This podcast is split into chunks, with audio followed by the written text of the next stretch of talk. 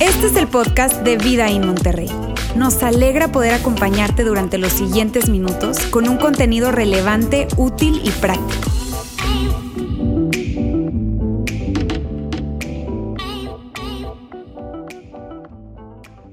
Amigos, ¿cómo están? ¿Bien? Eh, ¿Incómodo silencio? ¿Pantalla negra? ¿Qué sigue? ¿Qué sigue? ¿Qué van a hacer? No se preocupen, tenemos muchas sorpresas, pero a veces no salen las cosas que planea uno. Oigan, gracias por estar acá con nosotros el día de hoy, que la verdad yo estoy muy emocionado porque, porque hoy es un domingo especial, muy, pero muy especial, y no es especial porque hoy arranca la NFL. ¿Cuántos están contentos que arranca la NFL? Arriba los 49, gracias. no, no es por eso. Estoy muy contento porque hoy arrancamos nuestra campaña de generosidad llamada Be Rich. Y eso es algo súper, súper emocionante para nosotros como iglesia. Probablemente muchos de ustedes ya, ya saben de qué se trata. Probablemente eh, ustedes ya saben, eh, pues sí, que, que, lo que hacemos durante esta temporada, que unimos esfuerzos para hacer la diferencia en la vida de muchísimas personas. Y, y bueno, tenemos ya años haciéndolo. Probablemente tú ya sabes de qué se trata. Pero quizá no sepas que esta campaña arrancó hace ya 16 años en, una iglesia llamada North Point Community Church en Atlanta, Georgia, y donde esta iglesia se dio la tarea de, ver qué podían hacer por sus comunidades para, para que la iglesia brillara más fuertemente. Y de hecho yo quiero que hoy podamos ver un mensaje del pastor fundador Andy Stanley para cada uno de nosotros y que veamos qué es lo que hemos logrado juntos al estar en Be Rich. Así que los invito a ver el siguiente video.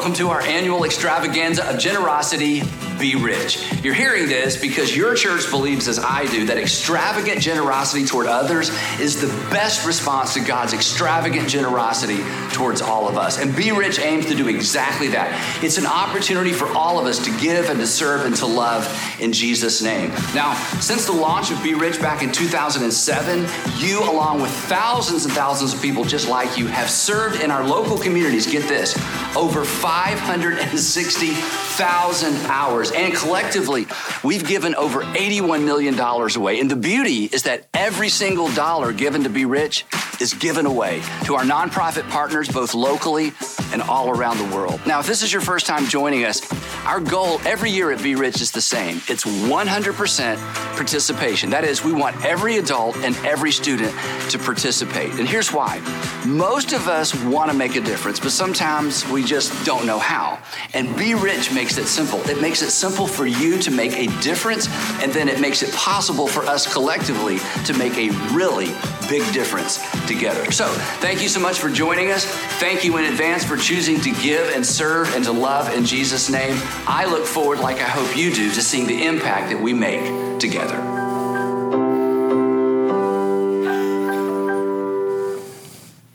Pues así es, entonces eso es lo que hemos venido haciendo durante los últimos años y, entonces probablemente tú estás con todo esta, este ambiente de fiesta y tú te preguntabas de qué se trata Be Rich.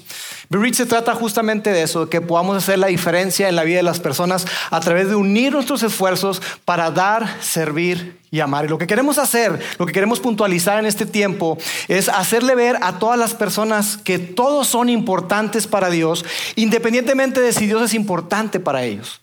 Queremos que la gente sepa que Dios está a su favor, que Dios quiere lo mejor para ellos y que Dios desea un mejor futuro para ellos aquí y ahora.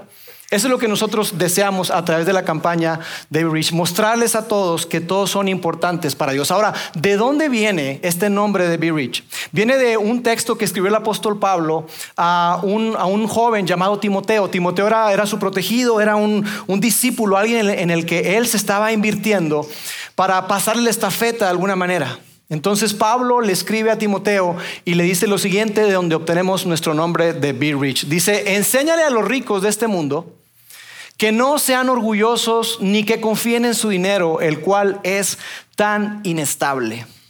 Y en el momento que tú y yo vemos esta palabra ricos, automáticamente nos desmarcamos. Automáticamente nos hacemos un lado y dice, no, no me está hablando a mí, porque yo no soy rico. Pero como cada año, con mucho cariño les recordamos que todos los que estamos aquí somos ricos. Que si nos medimos y nos comparamos con la mayoría de la gente del mundo, estamos en el 1% de la población mundial que tiene acceso a servicios médicos, o a un tipo de servicio médico que tiene acceso a transporte, que tiene acceso a vivienda, que tiene acceso a educación y alimentación.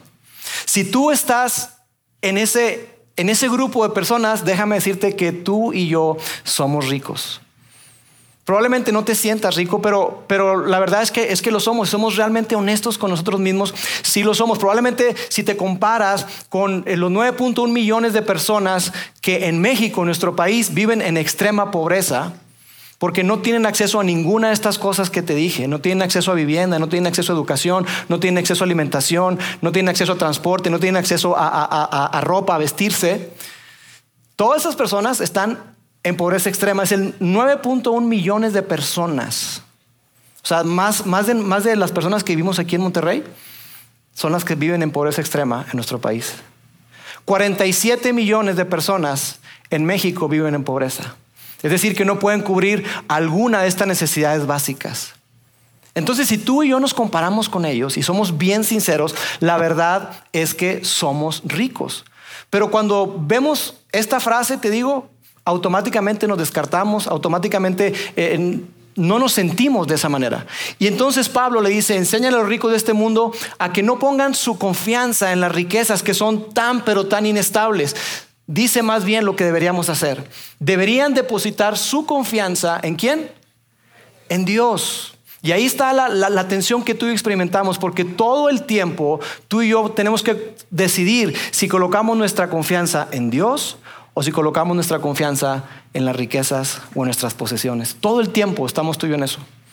El control que quieres tener tiene que ver con eso, en dónde está colocada tu confianza. Y Pablo le insta, le invita a este, a este joven Timoteo, le dice, hey, que no pongan, que no pongan su confianza en las riquezas que son tan inestables, más bien que las pongan en Dios, dice, que nos da en abundancia todo lo que necesitamos para que lo disfrutemos.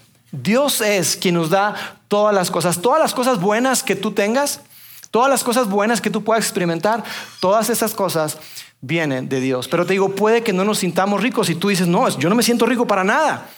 Tengo todavía la colegiatura que tengo que pagar, los útiles escolares y, empiezas y, y los servicios y tantas cosas. Y entonces tú y yo no nos sentimos ricos. Pero aunque no te sientas rico, Tú y yo estamos en una posición mucho mejor que la gran mayoría de las personas. Y Pablo nos dice a ti y a mí lo que tenemos que hacer. Por un lado, no poner nuestra confianza en las riquezas, ponerla en Dios, pero que hagamos algo con eso. Y esto es lo que nos dice. ¿Qué le dice Pablo a Timoteo? Hey, no pongan su confianza en las riquezas, pónganla en Dios y hagan esto. Diles que usen su dinero para hacer el bien. Y ahí hay muchas cosas que podemos aprender. Dice, usen su dinero para hacer el bien. Deberían ser ricos, y de ahí viene nuestro nombre. Be rich, ser ricos. ¿En qué? En buenas acciones, generosos con los que pasan necesidad y estar siempre dispuestos a compartir con otros. Y Pablo nos está diciendo que, que tú y yo podemos utilizar el dinero para darle un mal uso para no utilizarlo para hacer el bien. ¿Y sabes cuándo le damos tú y yo un mal uso al dinero? Cuando lo gastamos solamente nosotros. Cuando no pensamos en las demás personas, cuando no consideramos que hay personas menos favorecidas que nosotros y que tú y yo estamos en una posición privilegiada y que podemos hacer algo por ellos. Cuando tú y yo hacemos eso, cuando tú y yo gastamos el dinero solamente nosotros, estamos haciendo mal uso del dinero. Y lo que debemos hacer, según Pablo, es ser ricos, pero en buenas acciones. Ser ricos siendo generosos con los que pasan necesidad. Esa es la invitación de Pablo para cada uno de nosotros. Seamos ricos. Y por eso toda esta campaña tiene que ver no con nosotros, tiene que ver con otras personas. Tiene que ver con organizaciones que hacen un increíble trabajo. Y de hecho, desde un inicio nosotros tomamos una decisión estratégica como iglesia. Hay muchas iglesias que hacen un excelente trabajo y tienen comedores y tienen colegios, tienen escuelas, tienen orfanatos, tienen un montón de cosas. Y está súper bien.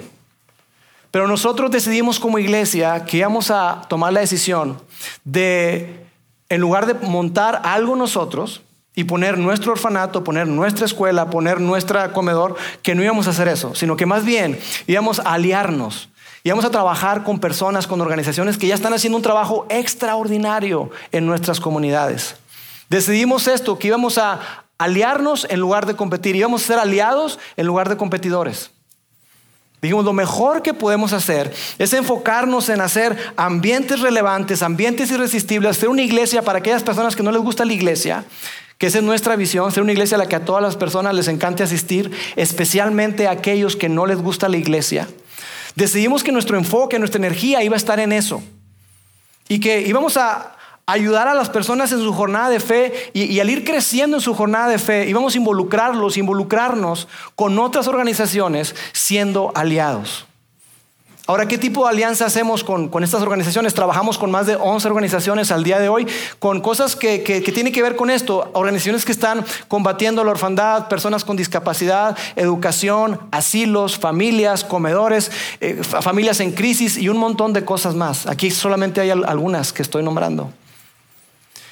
Y la pregunta que creo que es interesante y que tenemos que hacernos el día de hoy es, ¿por qué?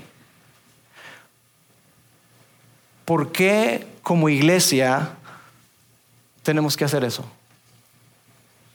O sea, ¿de dónde sacamos esa noción? Ese convencimiento, esa convicción. Porque yo creo que la mayoría de nosotros, la mayoría de la gente que está acá, la gente que está viendo, tiene una expectativa respecto a lo que la iglesia debería hacer. Y estarás de acuerdo conmigo, cuando tú piensas en iglesia, tú dices, la iglesia debería ayudar a la gente pobre. La iglesia debería ayudar a los matrimonios en crisis, la iglesia debería ayudar a los jóvenes, la iglesia debería hacer algo por la pobreza, la, la iglesia debería hacer tantas cosas. Pero ¿por qué? ¿De dónde viene esa idea? ¿De dónde viene esa noción que tú y yo tenemos tan arraigada y en la cual estoy totalmente de acuerdo contigo? Y quizá tú eres un seguidor de Jesús, cristiano, católico, tienes tiempo considerándote un seguidor de Jesús y probablemente no te habías detenido a hacerte esta pregunta, pero responder a esta pregunta es muy importante porque se encuentra en el corazón del cristianismo. Y la respuesta por qué ¿Por qué es que la iglesia debería involucrarse en todo ese tipo de cosas, en todo ese tipo de actividades de, ayudar a las personas? Tiene que ver con algo fundamental. Y es esto. Porque la extravagante generosidad de Dios hacia ti y hacia mí nos impulsa, nos compromete, nos alienta, nos empuja a que tú y yo seamos extravagantemente generosos hacia otros. Esa es la razón. Esa es la razón. Que entendamos y vivamos la realidad de que Dios ha sido extravagantemente, escandalosamente generoso contigo y conmigo. Sin merecerlo, Él nos dio un lugar en su mesa. Sin merecerlo, nos adoptó en su familia. Sin merecerlo, nos perdonó nuestros pecados. Sin merecerlo, sin merecerlo, Él decidió enviar a su Hijo, a Jesús, cuando estábamos totalmente alejados, cuando estábamos desconectados, cuando nuestra relación con Él se encontraba rota, se encontraba fracturada, Él hizo todo para que tú y yo fuéramos restaurados a una relación con Él. Tú no hiciste ni siquiera uno. Por ahí escucho muchas veces la frase de que Dios da 99 pasos y te deja el último para que tú lo des. Yo creo que ni siquiera el uno. Porque ese uno que tú das es porque Dios coloca ese convencimiento en ti, esa fe en ti, esa confianza en ti para decir, voy a dar ese uno. Dios es el iniciador y el perfeccionador de nuestra fe. Él es el que la inicia y la completa. Dios es extravagantemente bueno contigo y conmigo. Y por eso es que nos invita, y Pablo le está diciendo a Timoteo, debido a la extravagante generosidad de Dios para contigo y conmigo, tú y yo tenemos la oportunidad de en agradecimiento a Él expresar esa generosidad hacia las demás personas. Porque amigos, la ética del cristianismo trata acerca de eso. Cuando tú lees el Nuevo Testamento, aquellas cartas de Pablo, donde habla acerca de cómo debemos de tratarnos los unos a los otros, cómo debemos de, tratar el, esposo a su esposa, la esposa a su esposo, padres e hijos, todo eso, todo ese, ese comportamiento está reducido en este concepto, en esta idea de que Dios nos amó primero y que nosotros tenemos la oportunidad de, así como Él nos amó, tú y yo podamos amar a las demás personas. Él nos invita Jesús nos invita a que íbamos practicando algo que le llamamos la regla de platino. ¿Han escuchado la regla de oro? Levanten la mano, ¿han escuchado la regla de oro? ¿Sí? La regla de oro, pero la regla de platino dice lo siguiente, haz a los demás lo que Cristo ha hecho contigo. Porque esta idea de tratar a los demás como quieres ser tratado es una excelente idea. Es algo muy bueno y es algo que lo encuentras en la mayoría de las religiones. La mayoría de las religiones dicen algo parecido a eso. Trata a los demás como tú quieres ser tratado. Pero la regla de platino, eso se conoce como la regla de oro, pero la regla de platino, que es a la que Jesús nos invita y nos desafía, es a que tratemos a los demás tal como Él nos trató a nosotros.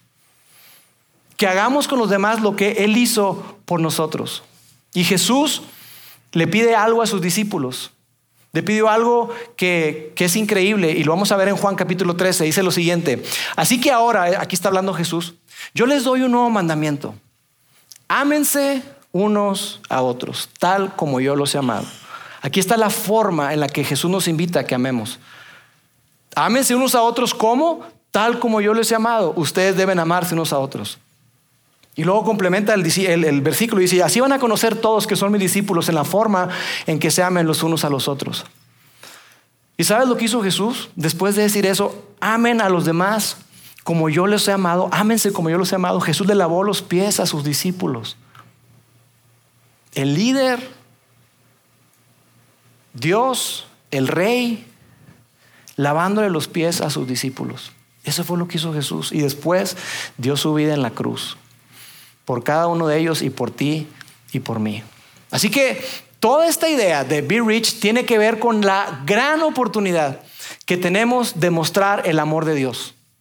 La gran oportunidad que tenemos tú y yo de mostrar a la gente que Dios es un Dios increíble, que les ama y que tenemos la oportunidad de mostrar a la gente que Dios les ama, que Dios está a su favor, independientemente de si ellos creen en Dios o no, independientemente de si creen eh, eh, que Dios existe, independientemente de, si ellos toman en cuenta a Dios, que sepan que Dios está a su favor. Y eso me parece increíble. Porque Dios no espera que tú y yo cambiemos de mentalidad o de perspectiva. Él nos ama, simplemente nos ama.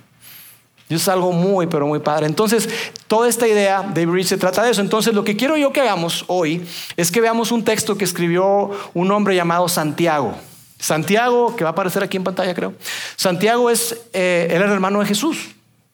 Santiago el hermano de Jesús y, y, como hemos dicho aquí en otras ocasiones, esto es muy relevante, es muy importante porque ¿qué tendría que hacer tu hermano para convencerte de que es el Hijo de Dios? Yo amo a mi hermano Yair, pero yo estoy convencido que no es el Hijo de Dios ha hecho cosas, ha dicho, y yo también, ¿verdad? Y, no, pues este dato no puede ser. Pero en el caso de, Santiago, imagínate, o sea, ¿qué, ¿qué fue lo que vio en Jesús para que él se convenciera? Y durante un buen tiempo Santiago tenía sus reservas, a pesar de que lo vio crecer, convivió con él, comió con él, él tenía sus reservas, pero cuando vio a Jesús resucitado, él dijo, Él es mi Señor y Él es mi Salvador. Y se convirtió en uno de los pilares de la iglesia primitiva.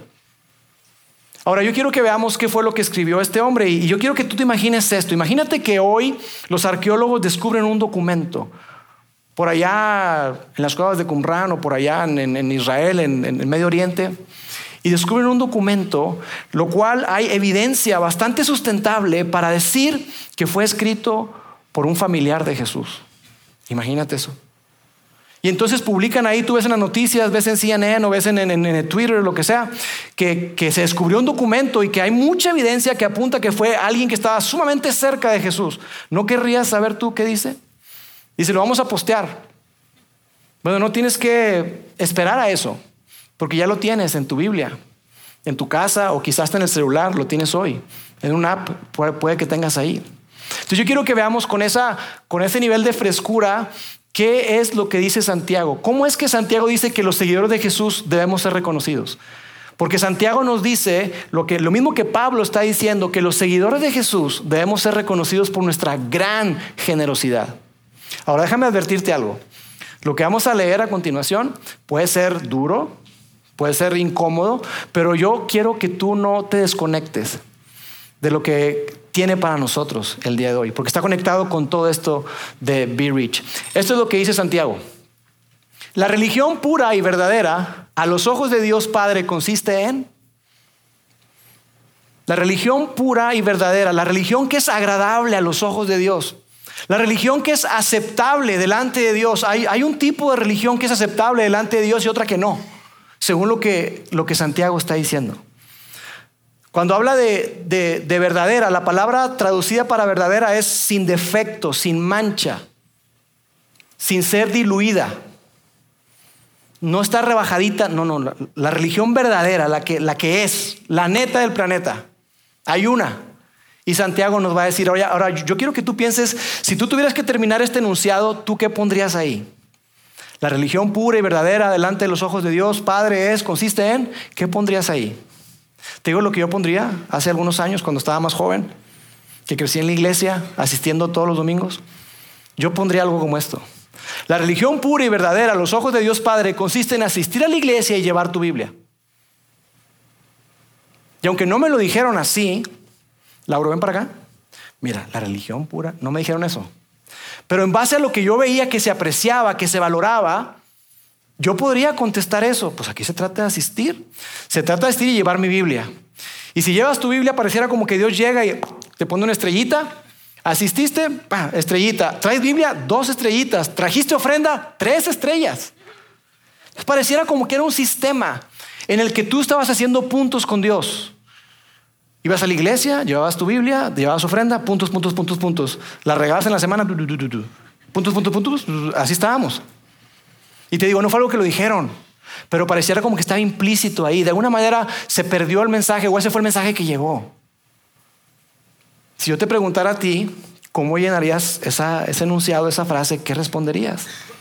Probablemente tú responderías algo como esto. Consiste en asistir a misa y rezar el rosario. Lo cual está bien. Ir a misa está bien. Rezar el rosario está bien. Llevar tu Biblia a la iglesia, por supuesto que está bien. Ofrendar, claro que está bien. O sea, la asistencia, no, estamos peleados con la asistencia. No, no tiene que ver con eso, pero, pero Santiago nos, nos invita a ir más allá, porque ¿sabes qué va a pasar?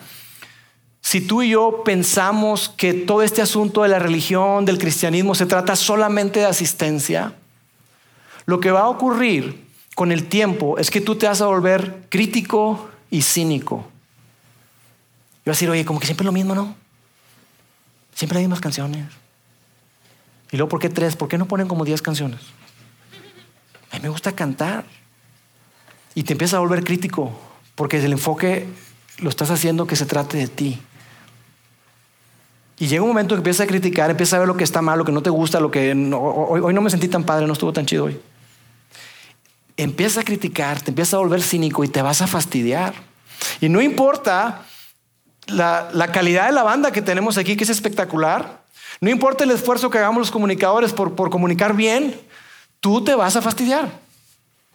No importa que tengamos ambientes increíbles para los niños, para los chavos, que buscamos que, que, se conecten, que se enganchen, no importa, tú te vas a acabar fastidiando. Ahora, ¿qué es lo que dice Santiago? Y eso tiene que ver con que si tú y yo pensamos que la iglesia, que el cristianismo se reduce solamente a asistencia. Fíjate lo que dice Santiago. La religión pura y verdadera a los ojos de Dios Padre consiste en ocuparse de los huérfanos y las viudas en sus aflicciones. ¿Eh? ¿Y eso qué tiene que ver conmigo? Podemos decir. ¿Dónde está el beneficio para mí? O sea, ¿cómo? Se trata de las viudas y los huérfanos, pero ¿yo dónde, dónde encajo en todo este asunto?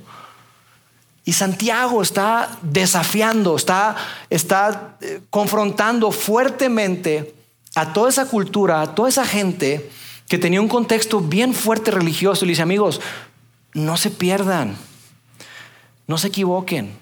La religión no se trata de ir al templo y sacrificar, no, no se trata de eso. La verdadera religión, la que Dios le agrada, es que tú hagas algo por las personas que no pueden hacer nada por sí mismas.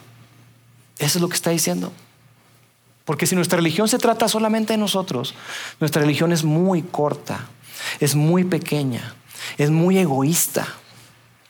Si la religión se trata solamente del beneficio que puedo obtener, y yo vengo acá porque pues, le pido a Dios y, y yo veo que Dios me responde y se trata de mí, mí, mí, mí, tiene que haber un momento en tu vida y en la mía en que le demos vuelta a ese asunto y que entendamos que no se trata de nosotros, que la verdadera vida cristiana no se trata de ti, de mí, se trata de Él y se trata de otros.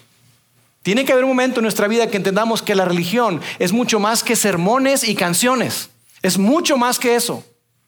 Es mucho más amplio. Y tiene que ver no con asistir, tiene que ver no solamente con, con leer tu Biblia, tiene que ver con que hagamos algo por otros. Porque aquí está diciendo, volvemos al pasaje de, Santiago, dice ocuparse, hacerse cargo de los huérfanos y las viudas en sus aflicciones. Ahora déjame hablarte un poquito cómo era en aquel primer siglo ser huérfano, ser viuda. Era una cosa terrible. No había asistencia social. No había quien se hiciera cargo, no, no, no había quien les ayudara. Estaban totalmente solos, estaban totalmente condenados. Esa era la manera en que vivían ellos. Y tenía que ver con la muerte de ese, de ese hombre, de, ese patriarca, esa persona que, que proveía seguridad, protección a esos hijos. Ahora, en, nuestro, en nuestros tiempos la situación es diferente. Porque no tiene que ver viudas y huérfanos, no tiene propiamente que ver o necesariamente que ver con personas que hayan fallecido. Tiene que ver con personas egoístas que deciden vivir su vida de tal manera que abandonan a su familia, abandonan a su esposa, abandonan a sus hijos. Y en lugar de ocuparse de cómo poder restaurar una relación, en lugar de ocuparse de cómo, de cómo cambiar para ser el hombre que necesitan ser, están buscando en cómo hago para pagar menos pensión. Y yo sé que estoy probablemente generalizando y no puedo generalizar. Porque yo sé que eh, la, la situación de algunos de ustedes y yo sé que ustedes no están haciendo probablemente eso. Pero muchas personas, muchas personas abandonan su familia, abandonan sus hijos y no se ocupan, no se hacen cargo. Abandonan su familia. Y es algo muy, pero muy triste. Lo que quiero enfatizar es esto, amigos. Que la mayoría de las aflicciones, y esto parece como obvio, pero quiero resaltarlo, la mayoría de las aflicciones del ser humano son provocadas por otro ser humano. Sí, hay desastres naturales, hay situaciones incontrolables, hay cosas que, que, no son esperadas, pero el gran, la gran mayoría del sufrimiento humano tiene que ver con aflicción generada, provocada por otro ser humano. Y muchas veces por las personas que tienes más cerca. ¿Qué hacer ante eso? Porque si somos honestos, si removemos toda la aflicción, si removemos la infidelidad, si removemos el adulterio, si removemos el, maltrato psicológico, el maltrato físico, si removemos esas adicciones, si removemos el mentir, si removemos todas esas cosas que tienen que ver con malas decisiones que tú y yo tomamos en nuestra vida, nuestra familia sería diferente. Nuestra comunidad sería diferente. Nuestro país sería diferente. Y Santiago nos está invitando a ti y a mí a que hagamos algo.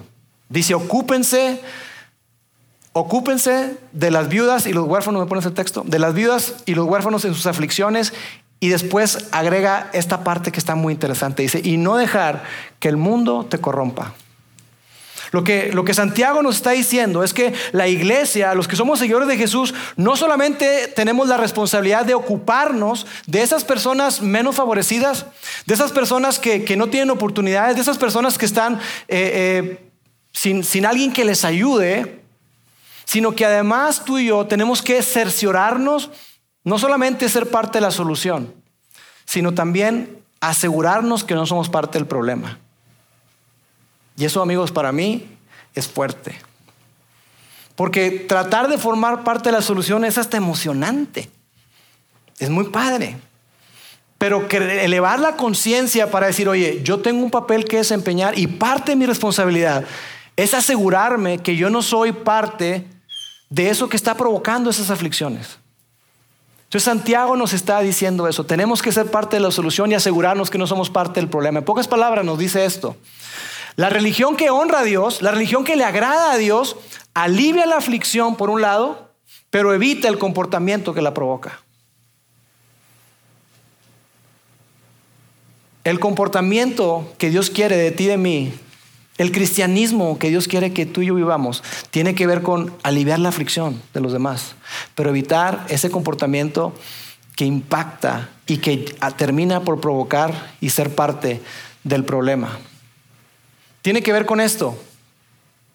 Tiene que ver con altruismo, pero tiene que ver con autocontrol. Tiene que ver con generosidad, pero tiene que ver con dominio propio. Con todo eso tiene que ver. La religión pura y verdadera, la religión que honra a Dios, tiene que ver con aliviar las cargas, las aflicciones de las viudas, de los huérfanos, asegurarnos que tú y yo estamos aliviando el dolor, pero no estamos abonando con nuestro comportamiento a que eso se perpetúe.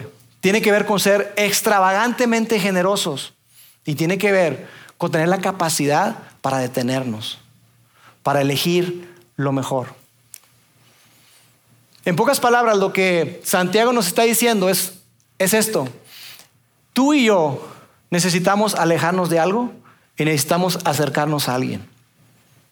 Necesitamos alejarnos de nuestro egoísmo, de nuestro orgullo, de nuestras manos cerradas, de querer controlar todo el tiempo, de pensar que sabemos lo que es mejor siempre, de alejarnos de comportamientos, de ideas que nos sabotean, que nos alejan de Dios y nos alejan de las demás personas. Y estamos comprometidos en que todos nosotros crezcamos en eso. Como iglesia Vida In queremos ayudar a las personas a ser inspiradas a seguir a Jesús, porque cuando somos seguidores de Jesús estamos creciendo en esto, en alejarnos de aquellas cosas que nos sabotean, de aquellas cosas que arruinan nuestra vida, de aquellas cosas que nos alejan de Dios y de la gente que amamos. Pero por otro lado, en esta época, en esta época en particular, queremos acercarnos a alguien, porque todos nosotros debemos acercarnos y estar disponibles para alguien, porque todos tenemos algo que dar, algo que aportar, algo que ofrecer.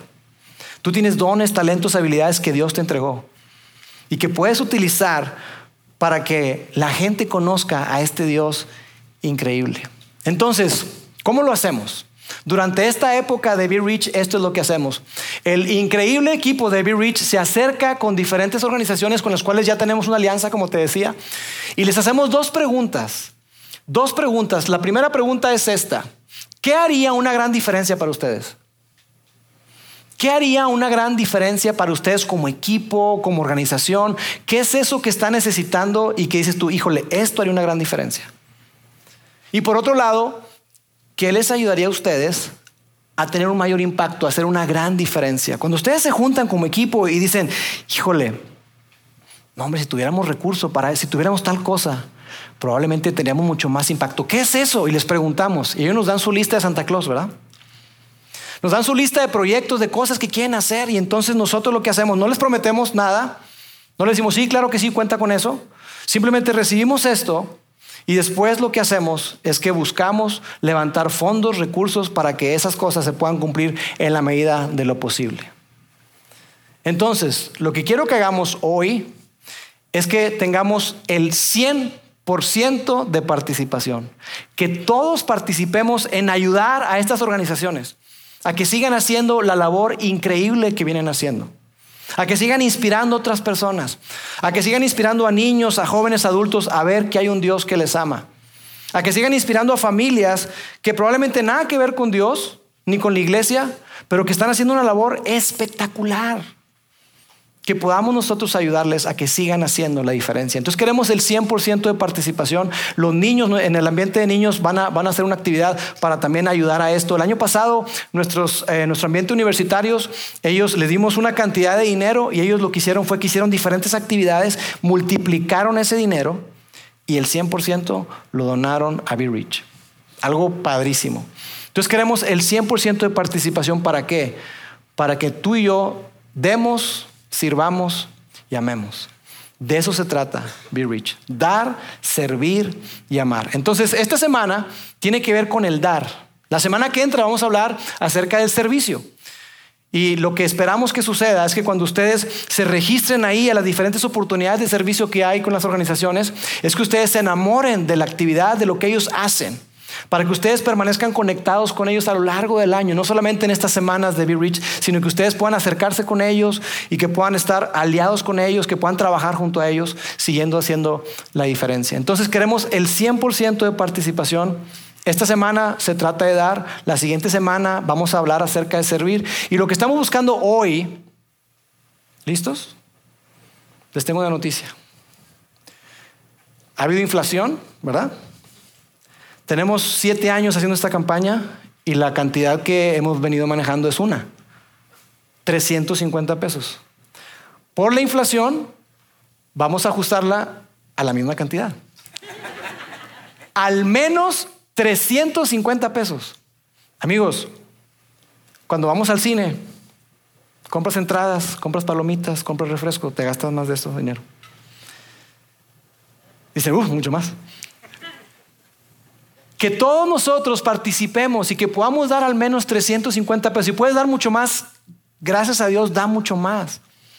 Porque queremos seguir construyendo, queremos seguir haciendo alianza con estas organizaciones, queremos que ellos sigan impactando a sus comunidades. Y dar a través de la iglesia es un ganar, ganar. ¿Por qué? Porque estamos convencidos de algo, que la gente en nuestra comunidad tiene que alegrarse de que la iglesia esté en su comunidad. Y que la iglesia no solamente tiene que hacer el bien, sino que tiene que, hacer, tiene que ser vista haciendo el bien. ¿Por qué? Porque queremos presumir. No. Porque amigos, hay una mentalidad hoy. Y la mentalidad es que la iglesia está en contra de todo. Y lo que queremos hacer nosotros es cambiar ese chip y que la gente vea que la iglesia está a favor de ellos. Es muy difícil acercarse a personas que piensan que estás en contra de ellos. Muy difícil. Muy difícil. Y queremos nosotros cambiarle eso. Quizás nos has escuchado decir que le queremos cambiar la cara a la iglesia. Suena muy bonito, pero tiene que ver con eso. Con que la comunidad diga, oye, mira, ¿sabes qué? Esa iglesia, Vida In, pues no suena, se suena como un hotel o alguna cosa, pero está, está curioso. Y yo, yo no, ya vi que hice una iglesia para todos, ya comprobé como que sí, tengo mis dudas, pero ok, no estoy convencido de todo, pero sí te puedo decir algo. Esa gente de Vida In son súper generosos ayudan a la comunidad, impactan la comunidad. Eso es lo que queremos. Queremos que la iglesia sea conocida y que tú y yo podamos ser las manos y los pies de Jesús, porque eso es a lo que Él nos mandó. Y los diferentes proyectos en los que hemos participado a lo largo de los años tienen que ver con proveer computadoras, tienen que ver con ayudarlos para adquirir algún equipo de transporte, tiene que ver con pagar la nómina del staff durante seis meses o un año, tiene que ver con pagar y ayudar a, que, a que chavos en etapa universitaria se gradúen, tiene que ver con un montón de cosas. Hemos hecho muchísimos proyectos, pero algo que, que estamos convencidos, y yo quiero decirles, es que tú y yo demos porque queremos ser generosos. Que demos no como respuesta a una necesidad, necesidades siempre hay, que demos como respuesta al agradecimiento que tenemos porque Dios fue extravagantemente generoso con nosotros. De eso se trata. Así que hoy vamos a dar. ¿Están listos? ¿Sí? Voy a pedir a los voluntarios, David Rich, que pasen, por favor. Pasen, por favor, para acá. Acá están el equipo de David Rich. Van a pasar por aquí y fíjense, vamos a poner un slide acá. Hay dos maneras en las que tú puedes dar. Una es con efectivo y otra es con tarjeta. Y quiero recordarte algo muy importante. De lo que tú des, el 100% de lo que tú des será repartido, será entregado a estas organizaciones. No va a haber costos administrativos, nada de que la, comisión bancaria, nada, absolutamente nada. Todo va a ser entregado a esas personas. Y me entusiasma muchísimo que lo podamos hacer. Así que, en sus marcas, listos, be rich. No tengo dudas de ti, donde quiera voy.